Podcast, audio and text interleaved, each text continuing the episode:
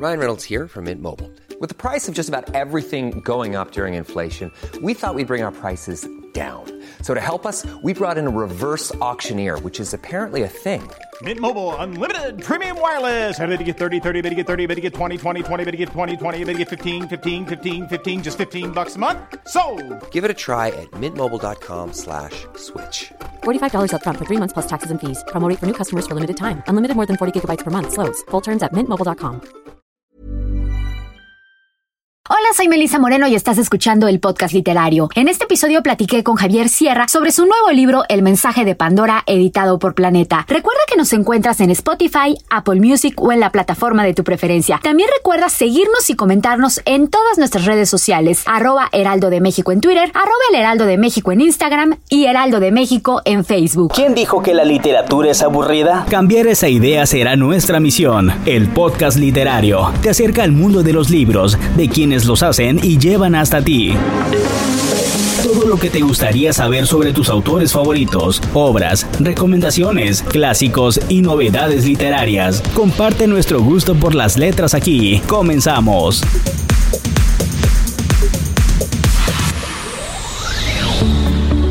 Bienvenidos a el podcast literario. Javier Sierra comenzó su carrera como escritor viajando en busca de pruebas que sustentan la idea de que antes de las civilizaciones antiguas que conocemos hubo una cultura madre, de la que éstas heredaron la mayoría de sus conocimientos. Como reportero de revistas especializadas, recorrió cuatro continentes tomando nota de todo lo que veía. El fruto de esas observaciones se recoge en cada uno de sus libros, cuadernos de viajes intensos, llenos de anécdotas y de reflexiones. De algún modo, En busca de la edad de oro es la precuela de su ensayo La Ruta Prohibida y anticipa el punto de vista que sus lectores han descubierto en novelas como Las Puertas Templarias, El Ángel Perdido y La Pirámide Inmortal. En esta ocasión hablamos del mensaje de Pandora, una revisión sobre pandemias que han azotado a la humanidad. Bienvenidos a un episodio más del podcast literario donde tengo el placer de platicar con Javier Sierra, que él se encuentra. Javier, ¿dónde estás?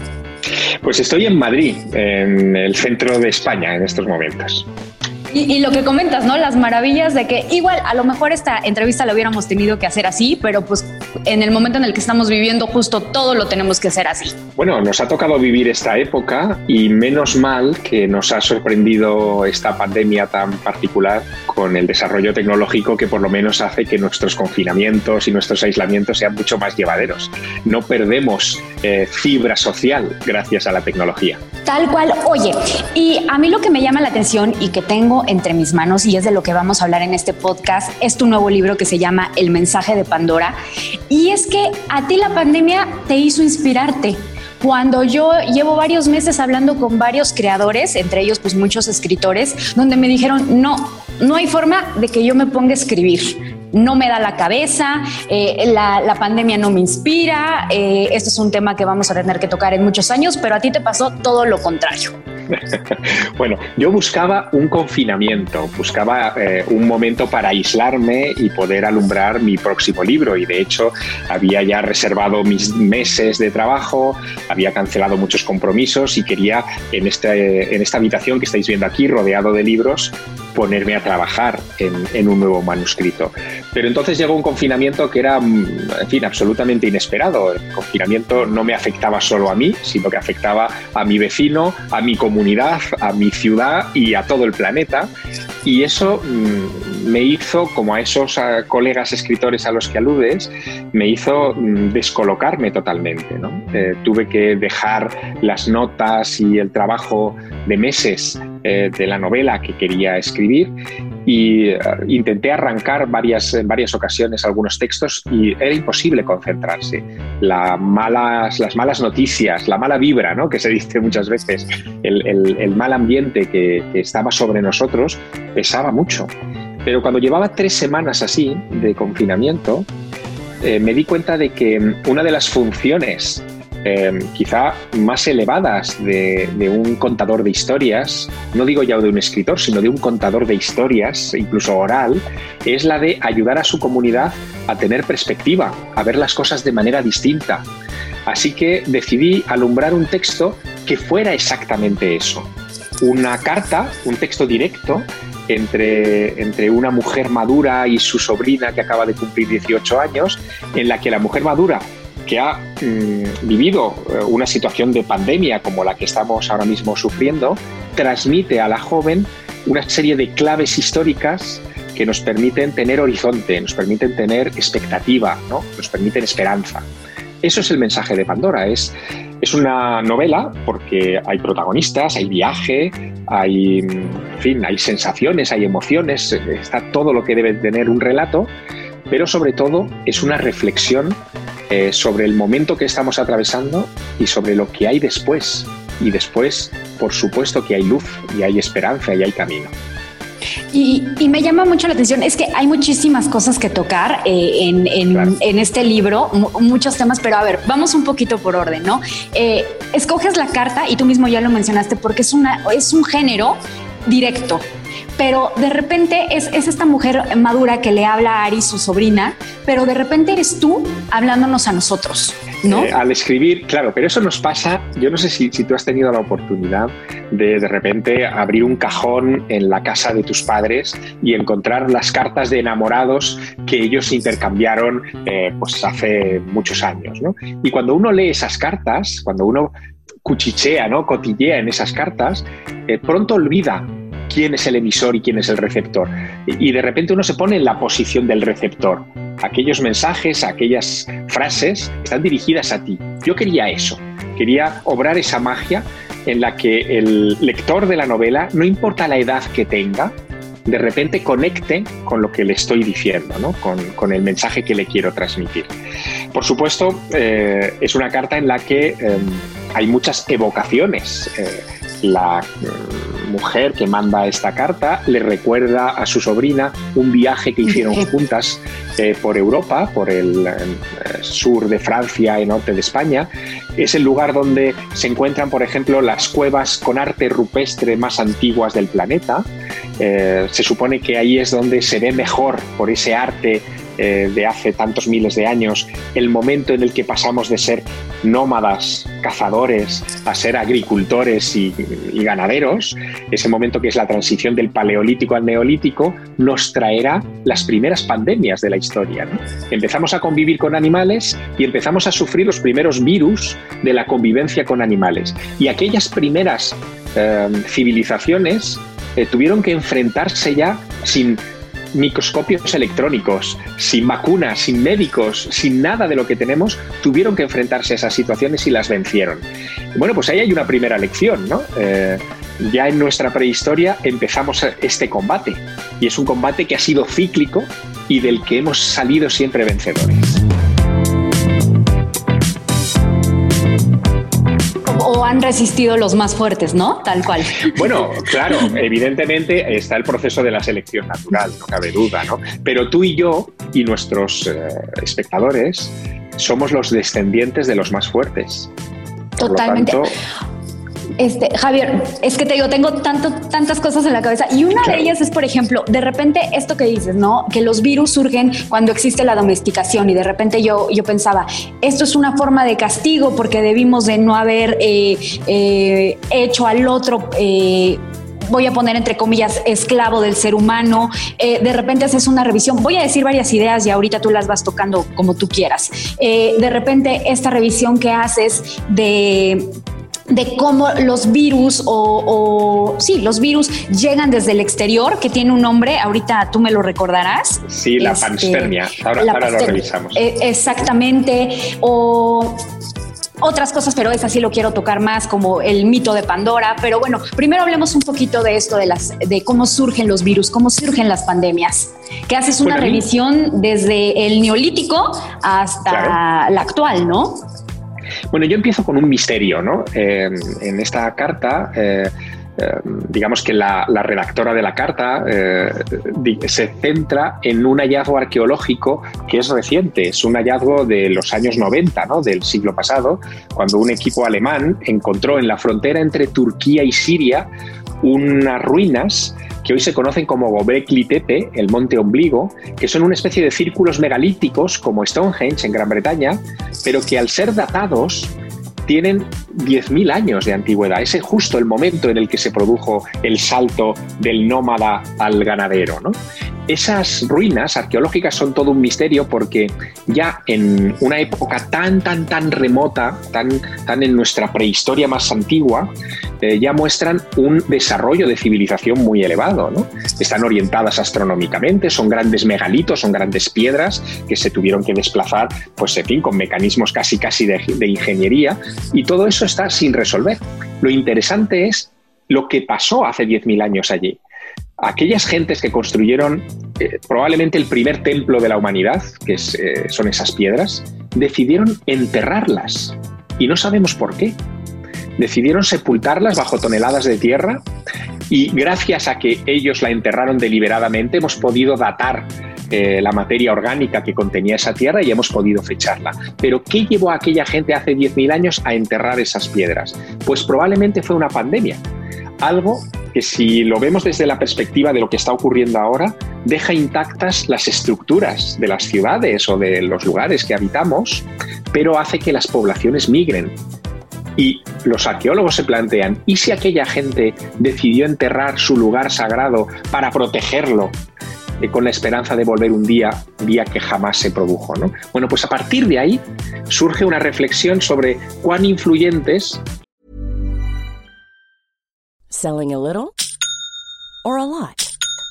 Shopify helps you do your thing however you cha-ching. Shopify is the global commerce platform that helps you sell at every stage of your business. From the launch your online shop stage to the first real life store stage, all the way to the did we just hit a million orders stage.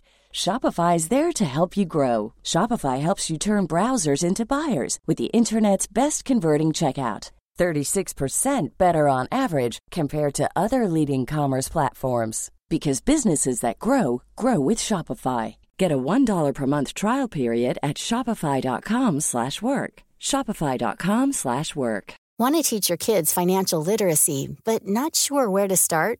Greenlight can help. With Greenlight, parents can keep an eye on kids' spending and saving, while kids and teens use a card of their own to build money confidence.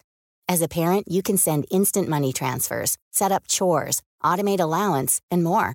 It's a convenient way to run your household, customized to your family's needs, and the easy way to raise financially smart kids. Get started with Greenlight today and get your first month free at greenlight.com/acast. Y cuán olvidadas han sido las enfermedades en la prehistoria y cómo nos han influido, ¿no? Otra cosa es lo que tú me decías, Melissa, eh, de estas teorías de, del origen de los virus. ¿no? Eh, digamos que este es otro salto que se da en la carta. No me interesa tanto hablar de la actualidad del virus, de la COVID-19 o del momento que estamos viviendo, sino hacer una reflexión más amplia que nos sitúe en el origen de este tipo de, entre comillas, ataques. ¿no? Y ahí surge una idea que a mí siempre me ha parecido fascinante, ¿no? que es la teoría de la panspermia. La panspermia es una idea que nace a finales del siglo XIX, principios del XX. Fue un premio de Nobel de Química, Svante Arrhenius, sueco, el que la propuso. Él dijo que no, no le cabía en la cabeza que la vida en la Tierra hubiera nacido de elementos inertes, mm, como se nos explica muchas veces en el colegio, ¿no? que fue a partir de una sopa primordial que surgieron los primeros elementos vitales eh, biológicos casi casi por azar. Eso no le cabía en la cabeza. Decía Renius que una cosa es lo inerte y otra cosa es lo biológico, y que lo biológico tiene que estar en todo el universo, y probablemente se desplaza la vida de planeta en planeta, de estrella en estrella, de manera similar a como lo hace un espermatozoide que cruza una inmensidad hasta topar con un óvulo y fecundarlo y desarrollar lo que, lo que es un organismo vivo. ¿no? Por eso llama su teoría panspermia. Y esa idea romántica fue acogida después por grandísimos científicos, como por ejemplo Francis Crick, que fue premio Nobel de Medicina por haber descubierto la doble hélice del ADN. Y desde esa perspectiva, Melissa, tú y yo seríamos una suerte de infección de la Tierra. Seríamos extraterrestres, habríamos venido eh, en partículas hace millones de años que fecundarían la Tierra. Lo curioso es que hoy hay astrobiólogos que dicen que algunas de las pandemias que se están produciendo en el planeta podrían tener que ver con lluvias de cometas y meteoritos que siguen transportando material vivo y que siguen infectando el planeta ocasionalmente. Y lo que hace eh, este mensaje de Pandora es revisar toda esa polémica y toda esa controversia.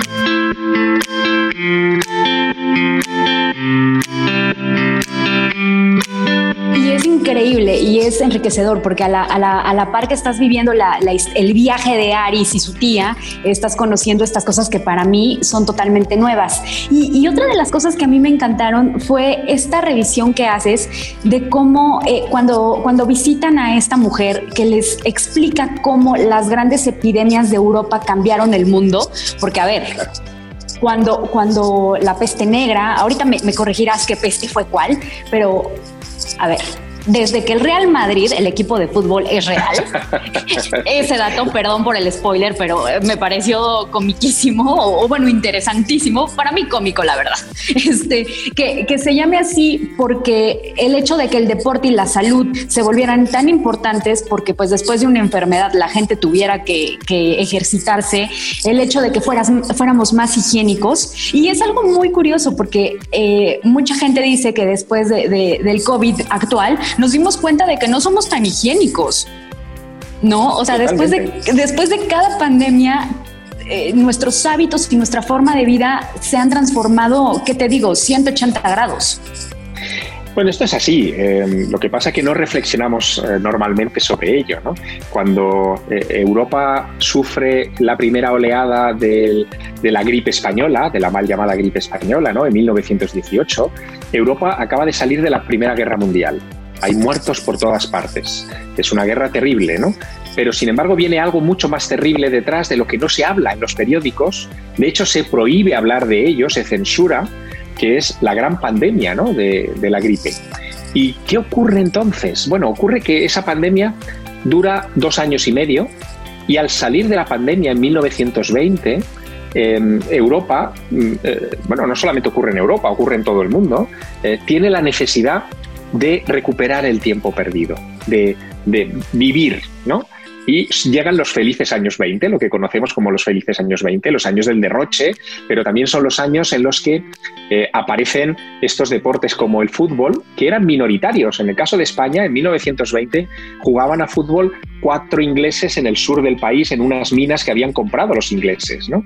Pero de repente el rey Alfonso XIII decide darle categoría de deporte nacional le da el título de Real al club de fútbol más importante, que es el del Real Madrid, porque le sirve para fomentar el deporte y la vida sana. Porque todo el mundo está en esas cuando sale de la gran crisis de la pandemia. Y se produce un cambio social importante con el fútbol, nada menos, imagínate ¿no? lo, que, lo que eso conllevará. Bueno, eso nos tiene que poner eh, en atención, porque eso puede ocurrir ahora. Eh, lo que está ocurriéndonos no va a ser eh, inocuo, va a traer consecuencias, va a traer transformaciones sociales, va a generar nuevos hábitos, nuevas preocupaciones. No sabemos cuáles son todavía, pero yo preveo algunas, ¿no? Por ejemplo, em, que tú y yo estemos hablando a través de este mecanismo, eh, cada uno en una orilla del Atlántico, tiene enormes implicaciones. Tú puedes de repente estudiar en una universidad española sin abandonar México o en una universidad inglesa Técnicamente eso ya es posible, por lo tanto, va a cambiar de aquí a unos años la capacidad de prepararse, la capacidad educativa de generaciones. Pero Javier, no, no quiero irme sin que mencionemos el mito griego de Pandora. Este, esta mujer que abrió la caja de los males, pero sobre todo desde el punto de vista misógino que tiene este mito. A mí me parece un mito muy negativo, eh, pero cuéntanos tú. bueno, efectivamente, eh, lo, que es, lo que es negativo y lo que es misógino es la interpretación del mito. Eh, el, mito el mito es un relato que se acuña probablemente hace unos 3.000, 3.200 años, no, no sabemos muy bien porque los mitos no, no, tienen una fecha como, como las noticias en los periódicos, ¿no? pero es un mito que trataba de explicar eh, o trataba de responder a la pregunta de por qué enfermamos. Ese es, ese es el propósito del mito. Y la historia es la siguiente. Lo que nos dice el mito en esencia es que Zeus un día se da cuenta de que Prometeo, uno de sus dioses, ha traicionado al rey de los dioses entregando a los humanos el fuego de la inteligencia. Así que Zeus decide castigar primero a Prometeo encadenándolo para toda la eternidad y luego a la humanidad enviándonos una caja llena de enfermedades que transporta una mujer que crea para ese propósito. ¿no? Esa mujer es Pandora, es una mujer perfecta, su nombre significa todos los dones, luego es una mujer sin tacha, sin mácula, pero esa mujer cuando llega a, la península del Peloponeso, a Grecia, a casarse con el hermano de Prometeo para entregarle ese regalo envenenado, lo abre y deja escapar de él todos los males. Lo abre por la curiosidad. Y eso es lo que ha hecho que eh, el mito se haya convertido en la interpretación moderna en una crítica hacia la mujer. La mujer es curiosa, la mujer es la que nos mete en problemas. Eh, bueno, es una, es una interpretación absolutamente torticera y terrible, ¿no? Javier, lamentablemente se nos acaba el tiempo, pero no me quiero ir sin que nos recomiendes un par de libros, a ver si se te vienen a bote pronto acerca de pandemia, fin del mundo, algo que estén como en el mood. Pandemia más que fin del mundo, porque eso es muy fatalista. Claro, sí, es muy fatalista. Sí, mira, sobre pandemias hay un libro que a mí me ha impresionado mucho, que eh, es de una autora inglesa y se llama El jinete pálido. El jinete pálido es una historia de la gripe española de 1918 y muchas de las cosas que cuenta son de una actualidad impresionante, ¿no? Y y quizá em, yo recomendaría también leer uno que no habla de pandemias, pero las cita de vez en cuando, o sea, no es monográfico de pandemias, que es eh, Sapiens, este maravilloso ensayo de Harari, eh, que nos pone en perspectiva, eh, sobre todo tiene mucho que ver con, mi mensaje de Pandora en el sentido de que trata de enseñarnos que el ser humano no es el centro del universo, que somos una pieza más del mecanismo del universo, pero no somos ni el dueño del universo, ni por supuesto el polo en torno al que todo gira. Y eso nos cambia también la perspectiva sobre, en fin, nuestro papel y nuestro alcance. Totalmente. Y bueno, pues cerremos con la recomendación de que hay que leer el mensaje de Pandora, editado por Planeta. Y, este libro sobre todo nos, nos dice eso, Javier, no dejemos de mirarnos el ombligo y, vamos a hacer una revisión del pasado porque en el, en el pasado hay un montón de respuestas, ¿no? Dejemos de repetir errores. Bueno, yo creo que es una carta que se lee de un tirón. Eh, Totalmente. Y, sobre todo también está ilustrada de una manera maravillosa y hay, una serie de grabados y de dibujos que yo he tutelado mucho con el artista porque creía que el libro ganaba en impacto de esta manera. Eh, y sí, yo lo recomiendo porque creo que es un libro que por lo menos nos va a dar horizonte, nos va a dar perspectiva, eh, nos va a sacar de esta manera que tenemos de ver las cosas, de solo preocuparnos de nuestro dolor en este momento. Hay muchas más cosas en juego. Eh, lo que está en juego es nuestra propia supervivencia como especie, pero también la del planeta, que no debemos olvidarlo en ningún momento. De acuerdo. Javier Sierra, muchísimas gracias y espero verte pronto. Un placer, Melissa.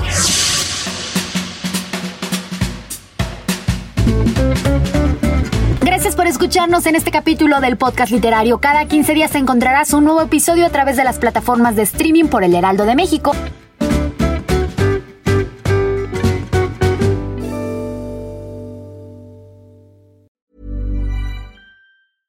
Hello, this is Danny Pellegrino, host of the Everything Iconic podcast, and I'm here to tell you all about Splash Refresher because hydration is mandatory, but boring is not. Now, I love my water, but if I don't spice it up, I'm not going to finish what I took out of the fridge. That's why I love my Splash Refresher, which is flavorful, delicious, bright, hydrating, and zero calories. The wild berry flavor is my fave. No, wait, is the pineapple mango flavor my fave? You know what? All five craveable Splash Refresher flavors are my fave because they're so delicious. So get hydrated and enjoy it with Splash Refresher.